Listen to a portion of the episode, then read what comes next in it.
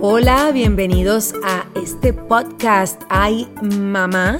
Estamos aquí Gabriela Pavón Truco y esta servidora Giselle Blondet. Como siempre, hablándoles de estos temas que nos interesan a todas nosotras las mujeres sin importar nuestra edad, ¿no? Sin juzgarnos, siempre pasándola rico. Y ahora que estamos a punto de terminar nuestra primera temporada, estamos eh, pues celebrando porque tenemos una invitada súper, súper especial. Em, creo que es la primera vez desde que está embarazada que mm, podemos hablar con ella es mi hija, Andrea Iglesias.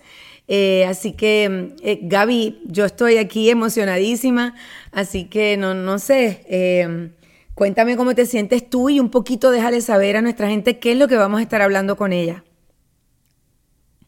No, yo estoy súper emocionada y contenta de poder ver verlas juntas, ¿no? Porque no estamos juntas físicamente, entonces poder verle las caritas me encanta, especialmente Andrea, que la veo más bella que nunca, embarazada, me encanta verla así y imagínate mi hermana mayor, que yo siempre he querido ser como ella, verla en esta posición como about to be a new mom, me fascina. Y bueno, vamos a hablar un poquito sobre eso mismo, la experiencia de ella y cómo se siente, maybe cómo te estás preparando. Yo sé que de eso hemos hablado un poquito, entonces, nada. Vamos a Andrea a nuestro, a nuestro grupo de las moms. Sí, les recuerdo a todos que se pueden suscribir. encuentran este podcast en todas las plataformas, eh, como por ejemplo Spotify, Apple Podcast, así que un gusto para nosotros siempre recibir sus comentarios también. Bueno, eh, decimos que esta entrevista es muy especial por muchas razones, ¿no? Eh, eh, obviamente yo adoro a mi hija, tu hermana mayor, mi hija mayor, mi primera hija, la que me dio la bendición de convertirme en madre. Pero este embarazo tiene un significado muy especial, no solamente para Andrea, sino para toda la familia. Y eh, siempre hablan de que los hijos son una bendición muy grande. Eh, vemos muchas mujeres que Hemos podido quedar embarazadas y cumplir con ese sueño sin pensarlo dos veces. Pero otras, así como Andrea, mi querida y adorada hija, em, pensó que iba a ser así de fácil y sin embargo el destino pues le jugó ahí como una pasadita donde la historia fue un poquito diferente, ¿no? Em, digamos que eh, no fue tan fácil. Así que bienvenida Andrea, mi amor de mi vida. Em, qué bueno eh, que estés con nosotras hoy y agradezco de antemano que compartas algo tan íntimo que sé que no fue fácil con tantas personas que nos están escuchando, porque sé que esto va a ayudar a tantas mujeres que tienen el sueño de convertirse en madres y todavía no han podido. Hola mami, hola Gaby, yo muy emocionada de estar aquí con ustedes. Eh, y, gracias Gaby por la bienvenida al Moms Club, que ya tengo, ya tengo mi tarjeta en, unas semanas. Eh, y, bueno, mami, eh, sí, estoy, la verdad me, me, trae mucha emoción poder hablar sobre mi experiencia porque me hubiera gustado escuchar de, de, de más personas, de mujeres, pero también de parejas, de diferentes personas que han tenido dificultades como la que, las que hemos tenido nosotros, porque nos hubiera ayudado mucho. O sea, que yo feliz de, contar mi experiencia si le puede ayudar, aunque sea a una u otra persona, eh, eso me trae mucha alegría. Bueno, eh, Andrea siempre fue una niña súper estudiosa, eh, siempre, no sé si tiene que ver con su signo que es Aries, pero bien estructurada, súper planificada, todo en su vida, siempre fue con un orden. De hecho, es como que eh, Andrea, como que un poco decidiste, mi amor, ¿verdad? Eh, dedicarte a tu parte profesional, ¿no? hasta que encontraras esa persona con la que tú este, ya sintieras que era el momento de formar una familia, ¿no? Pero le diste como prioridad a eso, mientras que otras amigas, yo siento que y de hecho tú y yo lo conversábamos, le habían dado como que prioridad a formar una familia primero y, todavía a estas alturas hay algunas que están hasta terminando sus estudios, ¿no? Sí, eh, para mí era importante eh, pues tener ese, ese tiempo para desarrollarme profesionalmente, terminar todos mis estudios y también, como dijiste, encontrar a la persona, no siempre quise asegurarme de que si me iba a casar iba a ser con la persona, el amor de mi vida y eso lo encontré con mi pareja y, y cuando la encontré pues ya, olvídate, eso fue una, una decisión rápida después de muchos años de, buscar a esa persona. Eh, pero sí, la, la, prioridad en verdad era desarrollar los diferentes aspectos de mi vida, no solamente profesionalmente, pero también personalmente, ¿no? Eh, descubrir quién soy yo, trabajar en mi autoestima, todas esas cosas que pensaba que me iba a ayudar a, a, ser buena mamá, a ser buena pareja, todas esas cosas. Eh, y, y, bueno, conociste a Todd, que mi hijo gringo, como le digo cariñosamente, deciden casarse y pues por supuesto empiezan a planificar la familia, empiezan a... que yo creo que este, lo habló contigo, ¿verdad Gaby? Eh, porque ustedes se casaron con muy poco tiempo de diferencia también, ¿no? Eh, sí, bueno, eh, tuvimos dos, dos, rutas bastante diferentes a llegar a la misma, a la misma conclusión, ¿no? Em, pero pero siempre, o sea, yo admiré mucho la ruta que tomó Andrea porque justamente es lo que yo siempre pensé que yo quería, ¿no? Eso de tener la profesión y entonces casarme y tener la casa y después bebé, es como lo que pensamos que es la ruta determinada. En el caso de Andrea, justamente yo creo que lo que me ha enseñado es el que el, el destino tiene mucho que ver porque lo que estás hablando de la profesión es justamente la razón por la cual encontraste a Todd y la persona perfecta y, yo creo que de la manera que se, desarrolló el matrimonio y eso justamente fue como se sentía tan perfecto. Yo creo que en todo el proceso yo he dicho, ah, this is so Andrea o esto es tan Andrea, se parece demasiado a ellos. Entonces, aunque esto a lo mejor no fue la manera que tú pensabas que lo ibas a hacer, de alguna manera se siente como no sé, like, like, eres la persona tan perfecta para poder hacer esto de esta manera. Estás como, eres tan fuerte por, eso mismo. No sé si me estoy explicando bien, es, como, es, lo que he pensado mucho estos días. Yo creo que te, te, explicaste muy bien, pero, eh, como te digo, la, la historia no fue exactamente como estaba planificada por ustedes mismas. O sea, tú, Gaby, pensabas que tu hermana pues se iba a casar, iba a tener un bebé antes que tú, eh, y la sorpresa fue completamente, o sea, todo fue distinto. De momento, Andrea está buscando un bebé, pero eres tú la que quedas embarazada. ¿Cómo te sentiste en ese momento, Andrea? Eh, ¿Qué pasó por tu mente? ¿Te preocupaste? ¿Qué pasó? Y por la tuya, Gaby, porque también tú, o sea, también tenías el deseo de que tu hermana cumpliera eso antes que tú. Cuéntenme a ver. Bueno, para mí, obviamente, cuando Gaby quedó embarazada, yo estaba tan y tan feliz porque, eh, o sea, olvídate, es mi hermana y yo te adoro, Gaby. Y, la idea de que te ibas a convertir en mamá y que me ibas a hacer una tía, eh, olvídate, estaba tan y tan feliz. Eh, y a la misma vez, pues te recuerda, ¿no? Cuando uno también está buscando ese embarazo, eh, queriendo tener esa experiencia. Eh, me acuerdo, recuerdo como que sentí como que, uy, ¿y cuando me toca a mí, no? O sea, te da como esa sensación de, de otras personas lo pueden lograr, ¿por qué no yo? Y, y, en ese sentido era difícil, no tiene nada que ver con la alegría que yo sentía por Gaby, son cosas separadas, ¿no? Pero pero sé que, que sí, me, es un sentimiento que, que sentí mucho durante la búsqueda del embarazo.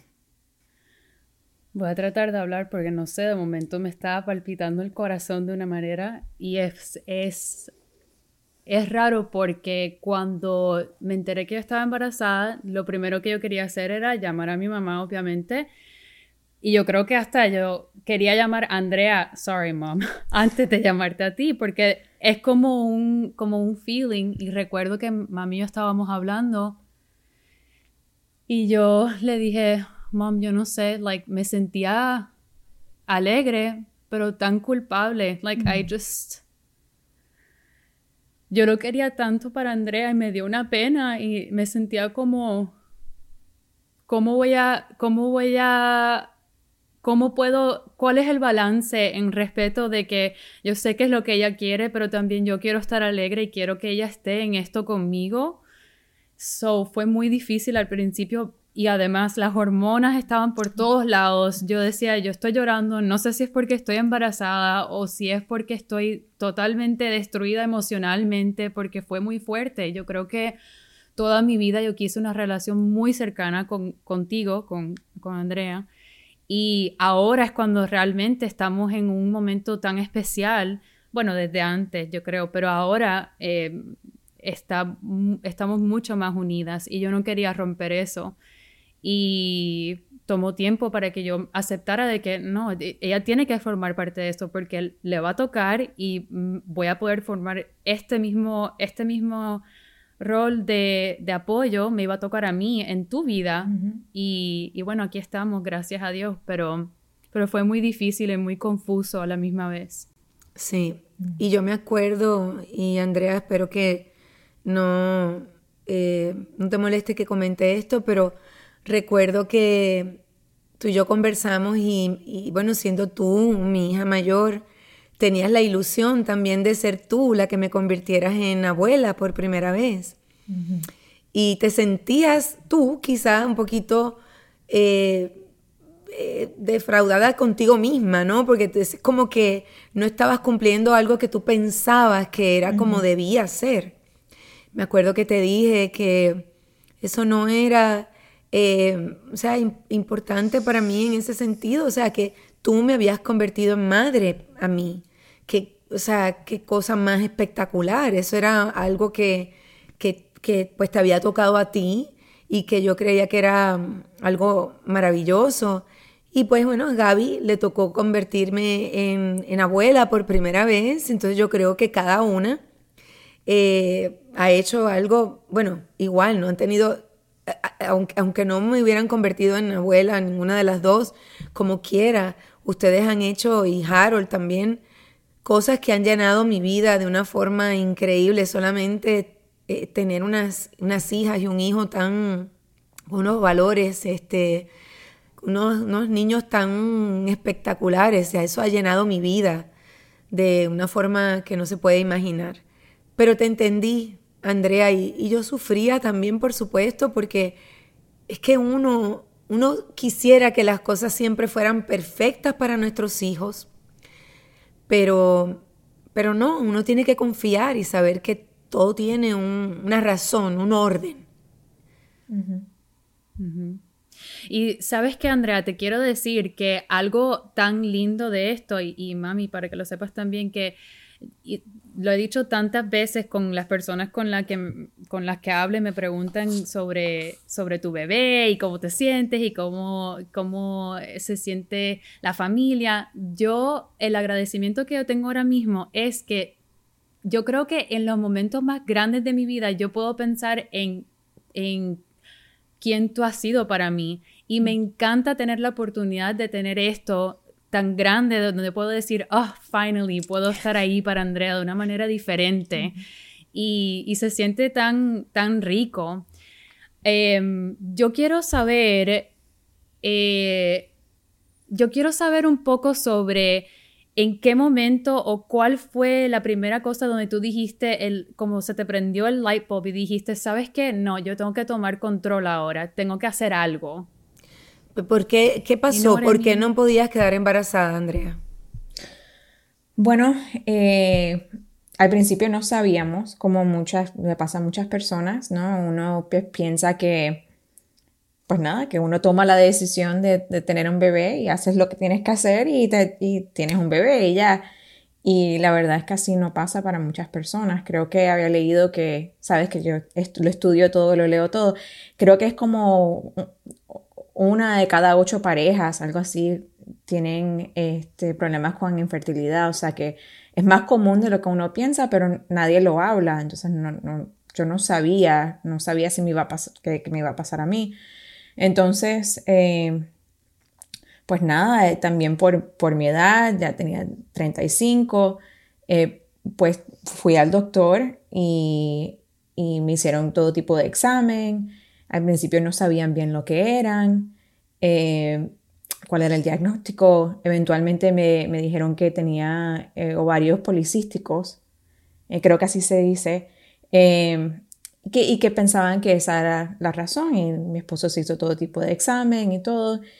Y, tratamos como diferentes tratamientos que, que, eran como a un nivel más bajo, ¿no? Que como una intervención baja, ¿no?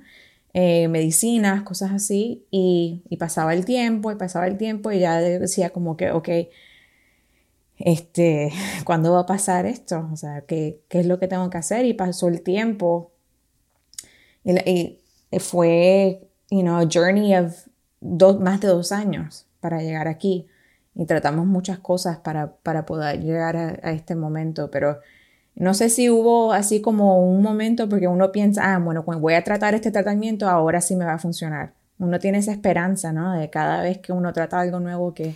Y cada vez que no funcionaba, ¿cómo te sentías, Andrea? Eh, bueno, eh, yo me acuerdo que en un momento hasta pensaste, wow, es que estuve tantos años eh, tomando anticonceptivos y hasta te sentiste culpable por eso, pensaste que a lo mejor eso hizo que no pudieras quedar embarazada. O sea, yo me imagino que pasaron tantas y tantas cosas por tu cabeza y de hecho disculpen las patitas que se oyen, pero es que tenemos una perrita por aquí que es Laila y Laila también está interesada en la conversación. Sí. Eh, eh, sí, pues la verdad que sí, uno se siente hasta culpable, ¿no? O sea, que por qué yo, qué, es lo que me falta como mujer, como esposa, em, he hecho algo, ha sido alguna decisión que he tomado. entonces uno se, empieza, empieza con todas esas dudas. Em, pero la verdad lo, que me enteré con mi diagnóstico es que en verdad lo tenía desde siempre y que las pastillas anticonceptivas estaban eh, como cubriendo ese problema, o sea que en verdad no tenía nada que ver con mi edad o que esperé o que me dediqué a mi profesión, eh, o sea, eso me hubiera pasado si hubiera tratado de tener un bebé a los 25. Y esa información me ayudó mucho porque me, me ayudó a, a, sentirme menos culpable y, y, nada, y entender, tener la información para entender bien de por qué estaba pasando lo que estaba pasando y poder tomar decisiones sobre qué queríamos y qué tratamiento queríamos tomar y todo eso. Y eso debería ser tan difícil como pareja, ¿no? Porque estás navegando tus emociones con cómo tú te sientes como mujer, pero también tienes que navegar las emociones de tu esposo que solo sabes un pequeño, eh, o sea, solo tienes como una, una, pequeña idea de lo que está pensando él porque es lo que él te diga y cómo van a manejar las cosas juntas, ¿no? Esto, ¿cómo, cómo manejaste todo esa, toda esa parte? Mira, yo, una de las razones por las que me enamoré de Chad y nos casamos y digo que es el amor de mi vida, es que él me, me apoya siempre y es una persona que, pues, habla de, cómo se siente, está bien eh, con la, eh, nunca lo puedo decir vulnerability, gracias. Em, y entonces, pues, eh, poder tener, tener esas conversaciones con él cuando, cuando me sentía mal, cuando él se sentía mal, tener esa comunicación así bien abierta, la verdad que nos ayudó mucho. Y, y él pues por ejemplo, el Día de las Madres, en, uno, en los últimos años antes de quedar embarazada, yo me desperté y él me vio que me sentía triste, ¿no? Eh, es increíble cómo uno se puede sentir tan triste con como un, sentido de, como de pérdida, ¿no? De, no tener una experiencia que uno, que uno quiere. Y me acuerdo que él me hizo unos French toast y me lo trajo a la cama y me, eh, sabes, me, me, cuido ese día. Eh, como un ejemplo, es un detalle muy pequeño, pero es la, la atención que él, que él tenía de mis emociones. Y al revés también, pues yo sabía que él también estaba preocupado, que, eh, que estaba triste. Entonces, esa comunicación ayudó mucho, la verdad. Y I'm sorry que lo tenga que preguntar, pero ¿cómo haces que no se sienta como una tarea? Porque a la misma vez uno no piensa que algo que, se, que uno piensa que es por amor, ahora se siente como, now this is work. Bueno, sí. No, eh. pero, pero, pero primero, antes de que, de, de que contestes eso de Gaby, ¿Cuál fue el tratamiento que hizo que tuvieras que hacer la tarea de la manera en que Gaby está, está no, hablando? Pero es que la tarea... No, ellos hacían la tarea, antes, la hacían antes. Pero ahora tenían que hacer la tarea de una manera distinta, ¿no? Bueno, no, no, pero yo digo en general, porque es que la tarea existe desde que se deciden hacer uh, bebé, ¿no? Like that's, the rule. Bueno, eh, la verdad es que, pues uno se imagina que el hacer un bebé juntos es algo como romántico, ¿no? Y al principio fue muy romántico, pero después se, convierte en algo muy técnico, porque tienes que contar los días, eh, tienes que contar, este, porque todo, todo tiene que ver con el timing, ¿no? De tu cuerpo, em, que sea el momento adecuado, que esté todo, todo alineado con tus hormonas. Entonces, eh, pues lo, lo, técnico, la verdad, quita lo romántico. Aparte eh, de que te tenían que, te tenías que poner unas inyecciones y todo eso, ¿no? Cuando llegué a, mi tratamiento de, IVF, de in vitro, pues ahí también empezó pues eh, lo que es un tratamiento mucho más invasivo, ¿no? Hay muchas inyecciones, tienes que ir al doctor bien a menudo, te hacen todo tipo de examen. Eh, Todd me estaba dando las inyecciones a mí todos los días, a veces varias inyecciones al día. O sea que estaba difícil, a él, no le gustan las, agujas, o sea que pueden imaginar cómo se sentía poniéndomelas. Eh, pero él sabía que esa era como su parte, ¿no? Eh, eh, se sentía mal de porque lo peor es la persona que yo que las, tenía que, que, tomar, ¿no? Pero... Y me imagino la primera vez, si él nunca lo había hecho, y los nervios y todo, ¿no? y mis nervios, porque yo le iba a dejar a él la inyección. Y yo buscando en YouTube, ¿sabes? Videos para con instrucciones, para que él vea cómo se hace. Entonces yo decía, no, así no, así no. Y, y, eh, y hay mucha presión porque también los medicamentos de las inyecciones, eh, para cualquier persona que ha pasado por este proceso lo saben, cuestan mucho dinero y en muchas, este, para muchos seguros no cubren, si cubren algo del tratamiento, muchas veces no cubren el medicamento. Y el medicamento cuesta miles de dólares. Entonces, cada inyección, uno se, se, queda en la mente como que esta inyección son 100, dólares, 400 dólares. O sea, uno, uno eh, es una presión inmensa, ¿no? Porque uno quiere que funcione y aparte, pues, eh, pues también eh, hay como uno invierte mucho en el proceso emocionalmente, a, través de dinero, todas esas cosas. O sea que esa tensión, eh, especialmente al principio cuando estábamos tratando de, de como entender el proceso y todo eso, pues, pues sí fue, fue difícil. Pero cuéntame una cosa, o sea, eh, digo, yo he vivido esto contigo, pero quiero que las personas entiendan. Tú primero hiciste un tratamiento donde era para ver si no había que llegar a la inseminación artificial. En ese tratamiento fue con medicamentos, ¿verdad? Sí, empecé con medicamentos que te ayudan a ovular, así se dice, ¿no? Eh, y empezamos con eso, también tomé unas medicinas eh, que tenían, que normalmente se usan para personas con diabetes. Eh, y, me, hicieron sentir muy mal por, por meses. O sea que cada vez que tú tomas un medicamento nuevo te afecta mucho a tu cuerpo y, a tu bienestar en, general. y, entonces como cuando no funcionaron, pues fue que tuvimos que tomar la decisión para, para un tratamiento más fuerte. Cuando haces lo de la, entonces deciden hacer la inseminación artificial, ahí entonces extraen eh, los óvulos, ¿verdad?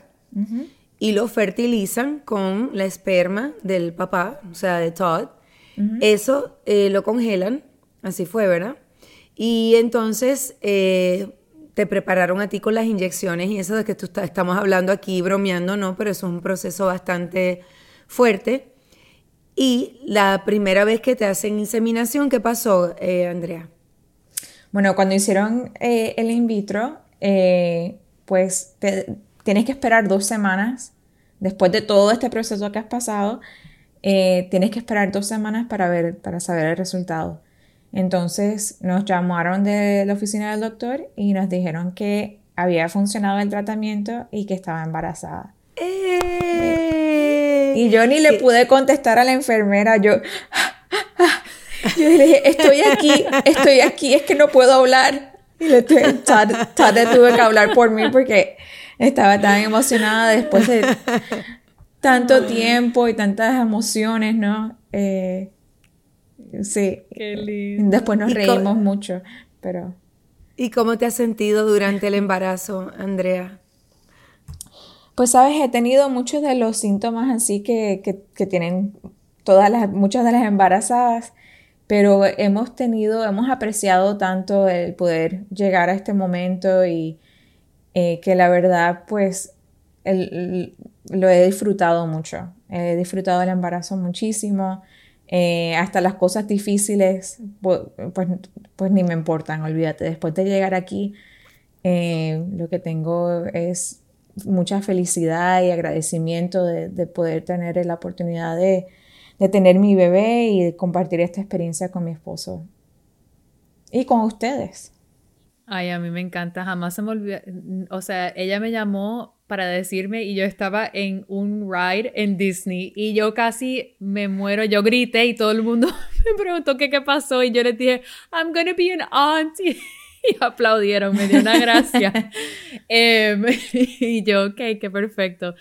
Em, Andrea, yo, sabes que yo tengo unas amistades que están pasando por este proceso ahora y justamente me siento que un poco más preparada para estar ahí con ellas y apoyarlas, pero ¿qué tú dirías? ¿Cuáles son como esas cosas que te ayudaron realmente durante el proceso desde el principio, antes del IVF o del tratamiento de ahora? hasta este momento? ¿Cuáles son las cosas que, te han ayudado muchísimo? Bueno, yo diría que primero que es importante hablar con las personas cercanas, ¿no? con tus amistades, su familia, su pareja, porque uno pues siente mucho, uno, se siente mal, ¿no? Y uno siente que, por alguna razón no se, no se debe hablar del tema eh, uno se siente eh, avergonzado todas esas cosas. Y la verdad es que es un proceso difícil y necesitas todo el apoyo que, puedas tener. Eh, y hay muchas más personas de lo que uno piensa que están pasando por el mismo proceso y, se pueden ayudar unas a las otras, ¿no? o sea que yo diría que eso es muy importante. lo segundo, yo diría que tienes, uno tiene que aprender a cómo empoderarse en este proceso. Eh, saben que a mí me gusta tener control de las cosas, yo lo planeo todo. Mami me está mirando como que, ay, no me había dado cuenta. No te habías dado cuenta, ¿verdad? No, yo lo, yo, yo lo planeo todo y Char es igual, o sea, que nos gusta, o sea, teníamos un plan para todo y no, no resultó así. Y la verdad que por más planes que tengas, pues este proceso no se puede controlar. Eh, pero sí hay cosas que te pueden ayudar a, empoderarte, ¿no? La información, eh, tener un buen doctor, hacer muchas preguntas, saber qué preguntas quieres preguntar, porque a veces llegas al doctor y no te dan toda la información. Tienes que saber qué preguntar. Eh, eh, asegurarte de que entiendes bien es tu seguro médico, eh, que estás eh, trabajando con alguien con, esa parte del dinero, todo, eso para que tengas toda la información que necesitas para tomar la mejor decisión para ti. Y, nada, puede, el resultado puede ser pues increíble como lo estoy, la experiencia que estoy teniendo yo, eh, pero lo más importante es que, tú puedas tomar la decisión que es correcta para ti, para, para tu familia y y eso, pues para mí, con la información y el apoyo, es como lo se puede lograr. Me encanta algo que dijiste, Andrea, y es como lo que entendí, ¿no? Porque a ti te gusta planificar mucho, pero para las que están en este proceso o en un proceso donde están considerando empezar una familia, es, eh, está bien planificar, pero no esperar seguir un guion. O sea, planifica tus cosas, pero no esperes seguir un script de la vida porque es que eso no existe, el destino está hecho y, hay que seguirlo y, y, en este caso ya, ya vemos cuál es el resultado, pero me encantó eso. Sí, espectacular. De verdad, Andrea, que eh, no podemos estar más felices. Y además muy agradecidas porque estás compartiendo un poquito ¿no? de, de, lo que te ha tocado vivir con todas esas personas que tienen ese, ese sueño de convertirse también en mamás. Y quiero que sepan que el medicamento que estaba tomando, estaba utilizando Andrea, durante este proceso eh, sobró una parte, como ella mencionó, es carísimo y me da un orgullo tremendo eh, poder decir que ella donó el medicamento que, que, pues, que ya no, no iba a utilizar. Así que ayudó a otra persona con ese mismo sueño y ese deseo de convertirse en madre. Y eso, wow, Andrea, de verdad que me hace sentir tan y tan orgullosa de ti te ves tan bella como dijo Gaby con esa pancita en cualquier momento me puedo convertir en, abuela nuevamente y, este no puedo estar más feliz. Gracias Andrea, te amo mucho mi amor.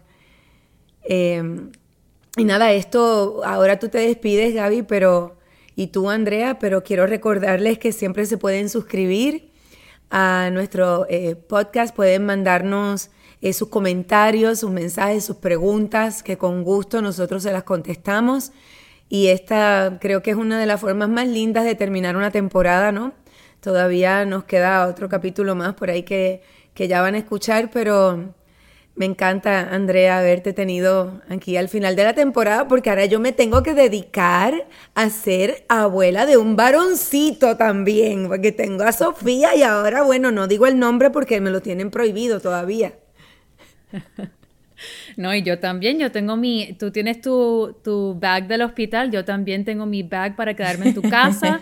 Sofía ha estado diciendo primo, primo, primo, que tío, titi, qué sé yo, entonces tengo que ir obligado. Entonces, estoy de acuerdo, mami, qué manera tan perfecta de terminar la temporada. Y Andrea, gracias por compartir esto. Yo sé que dentro de todo tú eres bastante privada y me encanta que la gente sepa un poco más de, cómo te expresas y, de este momento tan especial y bueno, yo puedo estar aquí hablando toda la, toda la noche y día contigo porque yo sé que hay mucho que hay mucho que todavía queda por conversar, entonces espero que en un futuro se pueda conversar de nuevo, pero por ahora estoy aquí velándote para asegurarme de que se que no me pierda nada y para los que nos están escuchando, espero que este podcast haya sido informativo o que haya dado un tipo de esperanza o que a lo mejor digas, sabes que yo tengo conversaciones que tengo que tener o visitas que tengo que cuadrar. Entonces, gracias Andrea por inspirar eso. Mm, gracias a las dos por, por tenerme. Eh, la verdad que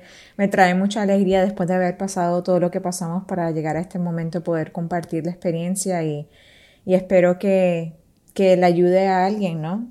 Eh, saber que hay otras personas que están pasando por lo mismo y, también eh, espero que alguien le haya dado un poco de esperanza a la conversación hoy. Tan bella. Te amo mucho. Mami, antes de, irnos, ¿sabes lo que deberíamos de hacer? Yo no sé si esto es allá lo loco, pero le voy a pedir a Andrea, si, eh, está bien con ella, que podamos, no sé, como buscar los recursos, unos recursos buenos que te gustaron y los podemos poner en nuestro social media para las que a lo mejor no saben dónde están los apoyos buenos para esto, porque es, es verdad, es, algo que no se habla mucho, entonces así podemos dar algo que ayude a nuestras, a nuestras oyentes. Espectacular.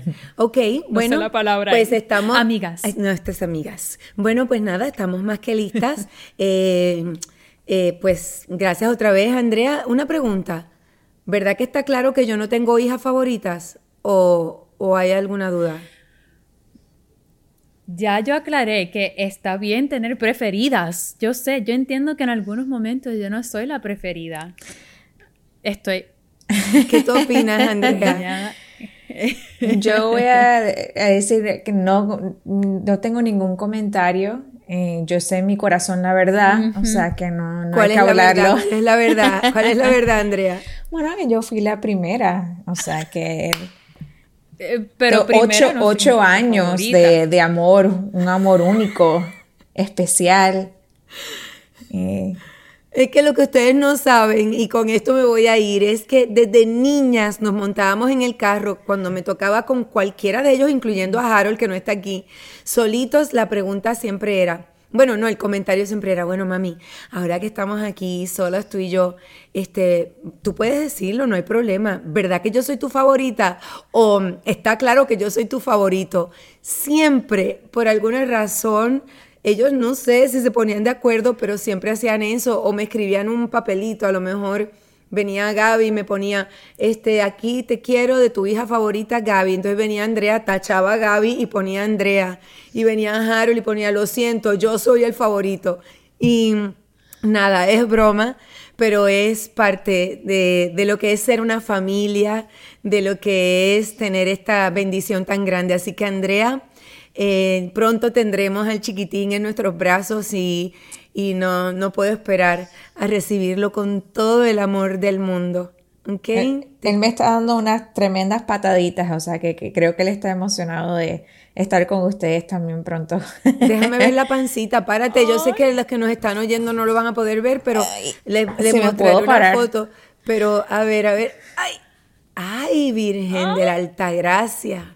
Ay, Dios mío, si ustedes Yo creo que me voy a montar al carro ahora mismo. y vamos para allá. Bueno, un besito. Que tengan, eh, bueno, una vida feliz. Porque ¿por qué desear un día feliz cuando podemos desear una vida feliz? Y que todo, todo, todo lo que venga eh, de, de, su boca, todo lo que ustedes le expresen a los seres humanos que se encuentren en el camino, provenga del amor. Gracias Gaby, te amo mucho. Gracias Andrea. Eh, nada, nos vemos. ¿Qué te parece, Gaby? ¿Qué decimos? Adiós y clic.